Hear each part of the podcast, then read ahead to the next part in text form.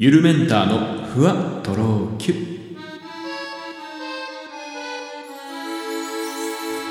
どうも、ゆるメンターです。この番組は僕、ゆるメンターが日々の出来事をキュッとまとめて、ふわとろゆるっとお届けしていきます。また僕の中でちょっと日本酒ブームなんですよね。まあ、ちょうど前回の あの配信で、あの、季節のビールだとかね、あの、いろんなお酒の話をしたんですけども、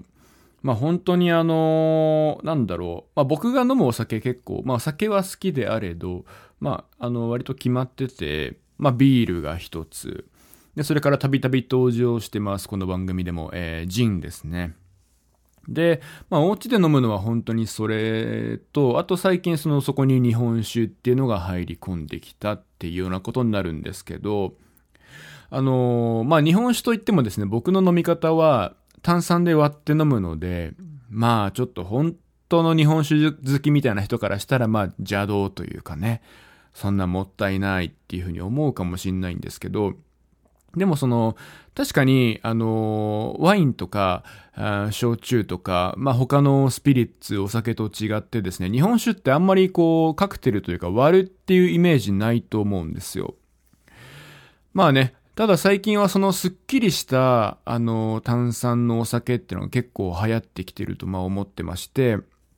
まあ、いわゆるそのチューハイでもですね、まあ、レモンチューハイが流行ったり、で、その中でも甘くないね、レモンチューハイが流行ったりとか、あと最近あの、なんかタコハイとかね、結構プレーンなチューハイ、それから、まあ、あの、居酒屋飯とかいうフレーズがついてる、まあ、翠ジンソーダ、まあ、ジンソーダとかですね、まあ、本当にそういう、あんまりこうジュースとか、あの果汁みたいなものを使ってなかったり、まあ、すっきり飲める、あの、お酒っていうのが、まあ、流行ってきてるなと思ってまして、それに、あの、ズドンと切り込んでいくのが今後日本酒のソーダ割りなんじゃないかなと思ってるんですけど、僕、個人的にはですね、なんだろう、本当にめちゃくちゃ、あ、ちょっと一回やってみてほしい。もう、どん、何の日本酒でもいいです。もうコンビニに売ってるやつでもいいし、まあ、あのー、好きな銘柄があればそれでもいいし、まあ本当はあのなんかもらい物とかね、なんか高い日本酒でも全然いいんですけど、一回炭酸で氷に入れてね、あの、一回炭酸で割ってみてください。まあ1対1以下をおすすめします。僕としてはですね。1対1、うーん、まあ僕は多分ね、4対1ぐらいですかね。3対1ぐらいかな。まあ割とその普通にまあ、ジンを割るときとか、ウイスキーを割るときぐらいの感覚で日本酒を割ってますけど、もうちょい入れてもいいかもしれないですね。で、その何がいいかっていうと、あの、本当に、あの、僕にとって日本酒のその、そのそのまんま飲むと結構甘す、甘すぎるなっていうのを思うんですよね。香りも結構ね、華やかで甘いものが多いですし、やっぱその米由来の甘さっていうのが日本酒出るんですけど、そこが薄まる。ただ、香りはそのまんま生きるんですね。むしろ炭酸によって、こう、香りがまあ弾けるみたいな ところがあって、その日本酒の華やかな香りを楽しみながら、甘すぎずすっきりと飲めるっていうところがいいんですね。で、本当に、あのー、何料理にも合うんですよ。合わないご飯、多分ないです。はい。マジで。中華でも、日本料理に限らず日本酒だからといって、中華でもいいし、全然イタリアンとか、なんかこう、ワイルドなね、ステーキみたいなものでもいいし、まあ、水人ソーダが居酒屋飯と何でも合うのに似てますよね。日本酒ソーダもですね、マジで、どんなご飯にでも合うんで、一回マジで。で、特にやっぱご飯のお供としてね、楽しんでいただきたいなと思いますね。はい。めちゃくちゃ推してます。で、あの、さっ期じゃないわ。前回の放送でそのビールも季節が、夏のビールがあって、まあ次秋が出てくるかな。まあ、また冬は冬でね、雪物語、あ冬物語だっけ？ちょっとわかんないけど、そんなようなビール出てきたりしますけど、日本酒もやっぱこの季節で楽しむお酒なんですよね。で、仕込むのは日本酒って冬だと思うんですけど、まああんま僕も詳しくないんでそんな語れるもんじゃないですけど、あの、まあ、お米が取れてから作るものですから、まあ、基本的には秋に収穫があって、そこから精米をして仕込んで、まあ、冬に出来上がると。で、なんで冬に、まあ、2月とかにできるものが、まあ、その、初搾りみたいな、要は出来たてのほやほやのヌーボーですよね。ボージョレヌーボー。の 感じのその、もう出来たての今年の新種ですってなるんですけど、そこから、まあ、どれぐらい熟成するか、あとはそこでその、春に飲むのか、夏まで待つのか、秋にまで待つのかっていうところなんですけど、まあ、なんか、あのー、あんま春って言いますけど、夏は結構その、夏のお酒っていうのがいっぱい日本酒出てるイメージがありまして、まあなんて言うんだろうね。なんか結構スッキリした感じがやっぱ夏は多いらしいですけど、で、秋までやっぱ熟成させると、まあ熟成させるために、あの、なんだろう、こう、その、日本酒って火を入れて殺菌したりするんですけど、それの回数をいろいろ調整したり、まあ秋まで待つ用のお酒とかね、すぐ出す用のお酒、夏まで待つ用のお酒、なんかそういう作り方が若干違うみたいで、そこでやっぱその味の違いが出てくる。あとやっぱその、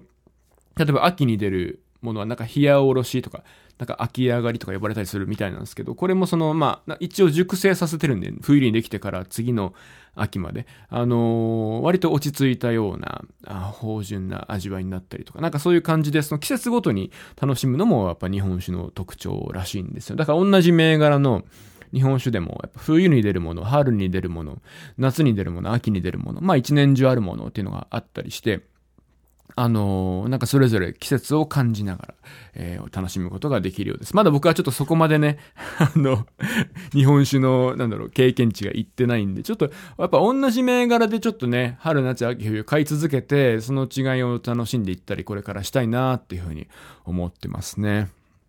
まあ僕は前、その、長野県の木曽路っていうお酒があるんですけど、それが、なんかもらって、って以来それが結構好きでして、ちょっと今夏の木曽路ともうすぐ秋の木曽路出ると思うんで、ちょっとそれを買おうかななんていうふうに思ってます。はい。まあマジで本当に、本当にこれご飯に合わないお酒あ、合わないご飯のないお酒なんで、ちょっと一回試してみたいな、試していただきたいなっていう日本酒そうだね、えー、思います。お好みの濃さでどうぞっていう感じですね。最近はそれを飲みながらですね、夜なんか寝る前に、うん、まあ珍しく僕ちょっと読書をしてますね。まあ、といっても本当に1日に、まあ、10ページぐらいかな。あんまり読まないようにしてるんですけどで、その間に YouTube でどうでもいい動画を流しながら、えー、やってますね。最近、あの、なんだっけ、テレビで YouTube 見れる Fire Stick っていうのを買ったんです Amazon の。で、そうするとその、いわゆるスマホとかでログインしてると、もう自分の本当見てる関連してる動画、おすすめ動画ばっかり。ごめんなさい、ちょっと。今、ゲップしちゃってすいません。あの、えっ、ー、と、出てくるんですけど、あのー、なん、なんつうの、だからその、新しいデバイスで見ると自分の履歴がない状態から見るんで全然違う動画がおすすめというかトップページに上がってくるんですよ。で、そこで、なんかその、結構耐久用、まあ本当流してる用の2時間とか 3, 3時間、下手したら10何時間あるような、とか下手したら24時間ライブ配信してますみたいな、この、あの、ずっと同じような風景が流れて、音楽が、だけが流れてるみたいな動画が結構あって、だからそれをね、あのー、結構流しながらお酒を飲んだりしてますね。結構チルいっすよ。おすすめですね。なんか僕が好きだったのは、上高地の、あの、川のせせあぎみたいな、あの、動画がずっと2時間3時間流れてるみたいな、そんなやつをね、あの、流したりしながら最近楽しんでますね。あともう一個いいなと思ったのが、あの、これもなんですけど、あの、線路、まあ、電車の一番前から撮った動画ですね。要は運転手さんの景色、線路がずっと続いてるのそこを電車が行って駅に止まって駅に止まってっていう動画が結構上がってて、例えば山手線一周とかもあるし、まあ、新幹線はでもちょっとないか、さすがに。なんだけど、いろんな、各地のいろんな路線の、あのー、その電車が終点から終点まで行くのをずっと撮り続けてるだけのガタンゴトンガタンゴトンみたいな動画があったりとか、ひたすら街をドライブするだけの2時間3時間ドライブするだけ、例えば首都高をこっから羽田空港からここまで走りますみたいな動画とか、な、あ、あの、あって、結構僕それなんか今流しっぱにしてますね。家でなんか、いい、いいんすよ。僕が特におすすめしたいのは、ゆりかもめの夜景のやつがあって、その、あれどこから？汐留？新橋？わかんないけど、その辺から出て、えっ、ー、と、豊洲までね、ゆりかもめがお台場を通っていくんですけど、その様子をずっと、あの、レインボーブリッジの綺麗な夜景も含めながら撮影してるやつがあって、これおすすめなんで、30分ぐらいですかね。で、あの、終点に着くんですけど、本当にゆりかもめが、あの、車内アナウンスとかも入りながら、あの、一つずつ駅に止まっていく東京の夜景の中をっていうだけの動画なんですけど、なんかかなり見てるといいですね。で、なんかちょっといいなと思ったのが、勉強とか、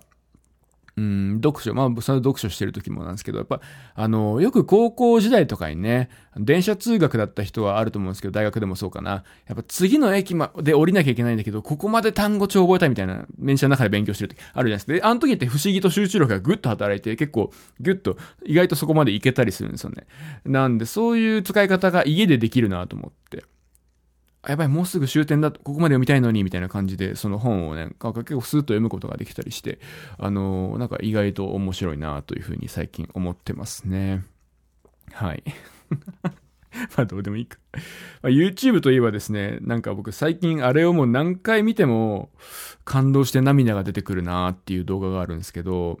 あのー、とにかく明るい安村さんが、あの、イギリスのブリテンズ、ブリテンがブリトン、あれ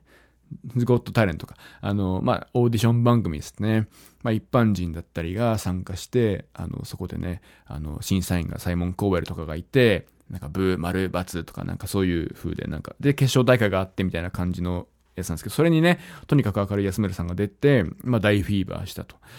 Don't worry, I'm wearing で、さらにそこで審査員が最初の回で、パーンツとか言ったことによって、それがすごい流行って、もう決勝大会では、会場のオーディエンス全員が、Don't worry, I'm wearing と言うと、会場がもう大合唱で、パーンツみたいな感じで、それがもうすっごいみたいな。もうめっちゃ涙出てくる。それ、なんかその、やっぱその人を熱狂させてるものとか、まあスポーツでもそうですね。人を熱狂させるものとか感動させるものとか、人がその、わーっとそこに、その人に集中して、あの、なんだろう、興奮が生まれている動画を見ると、なんか僕はすごい感動してきてですね、その何回見ても、とにかく明るい安村さんのそのパーンつって会場が大合唱になるたびに、もうちょっとうるっときますね。まあ似たような動画でなんか僕が何回も見ちゃうなで何回もうるっと来ちゃうなっていう動画があるんですけど、まあ僕が変なだけですかね。でもなんかそういうの好きで、僕がよく見るのはですね、えー、まず東海オンエアが、あの、ウームっていう事務所に所属することになりましたっていう動画があるんですよ。で、これはなんかウームのそのイベントで、どっか、あのアリーナのでかい会場で、あのー、やってるやつなんですけど、その、その会場で発表されたんですね。で、その YouTube 動画が上がってるんです。これはその UM の長いバージョンもあるし、全イベントが収録。で、その途中であるんだけど、東海オンエアの、あのー、チャンネルにもそこだけ切り取ったものが確かあったんで、よかったら見てほしいんですけど、そのヒカキンが、会場大歓声とか大大人数の観客を前にここで重大発表がありますみたいな感じで、で、映像が流れて、なんだなんだなんだなんだなんだなんだなんだってなった時に、東海オンエア加入みたいになって、で、さらに今この会場に来てますみたいな感じで、そこで東海オンエアがバーってあのステージにダーって駆け出していくと、もう観客がキャーみたいな。何回見てもかっこいいし、めっちゃそれ見ても僕毎回泣けるんですよね。めっちゃそのやっぱ観客がわ沸かせられるものに僕は逆に感動するとか、まあ、そう、湧いてね、キャー、東海オンエアだ、泣いちゃうっていう、まあ、昔のビートルズのね、ファンみたいな感じで、その、いるだけでもう発狂して、失神して涙が出てみたいな人もいると思うんだけど、その、それを生み出してる根源に私は感動するというか、だからその東海オンエアが、そのバーってステージ上に駆け込んでいくシーンがあるんですけど、それを、そこが好きで何回も見てますね。めっちゃかっこよくて感動するんですよ。まあ、あとやっぱこれほんとね、ガチ泣き毎回しちゃうのが、あの、大乱闘スマッシュブラザーズの、えー、っと、あれいつもなんかね、新キャラが登場するときって大々的に、あの、発表するんですけど、あの、もう、絶対実現され、しないと言われていた、キングダムハーツ。まあ、要はディズニーですね。ディズニーという、ものすごい、厳しいいろんな制約のある会社のソラ、まあソラっていうキャラクターがキングダムハーツの主人公の。もう、まあもう、めちゃめちゃみんなが待望してたんだけど、やっぱ空で、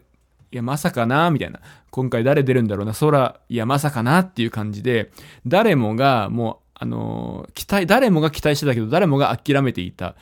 まあもうありえないことっていうか、その現実には起こりえないことっていう感じで捉えていたものが、その実際にそのね、起こったその空、空が登場しますみたいな。それをなんかいろんな海外のゲーム、あの実況とかをしてる YouTuber なりそのインフルエンサーたちが、その発表を見ながら発狂したり、もう泣いたりとか、もうそのリアクション動画を集めたものが YouTube にいっぱい上がってるんですけど、もうね、これ何回見てもめちゃくちゃ泣けるんだよな マジで泣けるんですよ。もう、どの、あのー、その海外の人たちの、いあの、飲酒アクションを見ても、めちゃ、もう本当に嬉しいんだろうな。もう本当に待ち望んでいて、本当に起こり得ないと思ってた奇跡が、もう今思い出すだけで僕自分で泣きそうになって、もう奇跡が起きたんだなっていうのを、なんかまじまじと感じられる動画なんですよ、それが。もう、マジ見てください。まあ僕別にその、まあ僕はキングダムハーツやってたっていうのもあるけど、別に大乱闘のファンじゃないし、そんなにゲームとかじゃない。だから、全然今、この話聞いて何って思ってる人が見ても感動すると思うな、正直。はい。まあそんな感じでね、なんか YouTube からなんか変ないろんなそんな話に、あの、発生しましたけど、どうですか？皆さんいかがお過ごしですか？あ、なんか僕最近新しいことしてますか？まあ夏らしいことバーベキューとかさあるんですけど、そこ最近初めてあの、葉巻を吸ったんですよ。だからその、葉巻バーみたいな、シガーバーみたいなのが、あまあ名古屋にもいくつか何箇所かありまして、で別に僕はなんかあんまりその、葉巻を吸いたいとは思わなかったんだけど、まあその友達の一人で吸ってる人がいて、で、その別の、まあ僕と共通の知り合いですね、3人で喋ってる時に、そのもう一人の子が、いや、めっちゃ行きたいっす、みたいな。まあ後輩なんで、めっちゃ行ってみたいっす、連れてってください、みたいな感じで、まあ僕もなんか、いや、確かに葉巻って、ねえ、まあ、そのタバコだからさ、あんまり体には良くないだろうけど、でも男のロマンとしてやっぱ一度は加えてみたいなっていうのがちょっとあったんで、あのー、えまあ、一緒に行ってみることにしたんですね。で、名古屋のとある、まあ、伏見にあるシガーバーに行ったんですけど、なんかもうす、すごくて まずやっぱ、その、葉巻吸ってそんな人たちがいっぱいいるんですよ。なんかその、サスペンダーをしてとか、ハットをかぶってみたいな。ここは、なんか、タイムスリップしたような、あの、古き良きっていう、古き良き格好をした方々がいっぱいいてですね、それぞれが、まあ、葉巻であったり、そこはそのいろんなものが吸える、いろんな珍しい紙巻きタバコとかもいっぱい置いてあったりして、えー、おのおのがね、そういう好きな、まあ、シガーを吸ってましたね。吸ってたって、たしなんでましたね。お酒だったり、コーヒーだったり、いろんなスイーツだったり、おつまみだったりあるんですけど、あの、まあ、パイプを吸ってる人もいたしね、あの、葉巻を吸ってる人もいたし、ほんとそのなんか、それぞれがそれぞれの時間を楽しんでるっていうの。まあ、ちょっと、煙が苦手な方は行かない方がいいですけど、まあ、とはいえ、そのオープンエアで、その、開放的な空間なんで、こうバーって開け放っていて店のね、窓を。ほぼ外みたいな。まあヨーロッパみたいな感じ、ヨーロッパのカフェみたいな感じの雰囲気ですごい、あの、僕は心地よい空間だなというふうに思いました。まあ漢字の葉巻なんですけど、まあ美味しかったですね。やっぱその、まあ、葉巻ってその肺に入れ、肺に入れたらもう死んじゃうぐらい、その、フィルターもないし、本当に葉っぱが口の中入ってくるんですよ。その、切って 葉っぱが詰まってる、で、くるんであるんですよ、紙に。そこを切って、そっから直接吸う、反対側に火をつけて吸うみたいな。フィルターも何にもないんで、葉っぱが口の中にあの、入ってきたりとか、上手に吸わないとね、するんですけど、まあなんか、あの、面白かったですね。で、すごいでかいから、葉巻って、1本吸うのに、1時間以上かかるんですよ。だからもう1本買って、あのまあ、コーヒー、まあ、本当ご飯、お酒一緒はお酒飲みながら、で、おつまみ、まあ、ナッツとか食べ物つまみながら、で、最後の辺はコーヒーとか、あの、ああいうレーズンサンドみたいなね、そういうスイーツを楽しみながら、あの、葉巻をもうずっと吸いながら、まあ、吸いながら、ずっと、まあ、たまに加えながら、あの、友達と喋りを楽しむみたいな、そんな空間でした。まあ、ただ一つ言えたのは、葉巻が高いんですよ。タバコってあれ20本入りとかで、まあ、1箱500円、600円とかですかね。葉巻って僕が吸ったのは、まあ、その友達に選んでもらったんだけど、まあ、ピンキリなんですけどね。ただま、中間ぐらいのグレードのもので、1本6000円した。で、ちょっと、なかなか、で、吸うのに1時間半とかかかる。でもその時間と管理に余裕がある時じゃないといけない。なんだ。だから大人の趣味なんだなっていうのをね、改めて感じた夜でした。というわけでまた次回お会いしましょう。さよなら。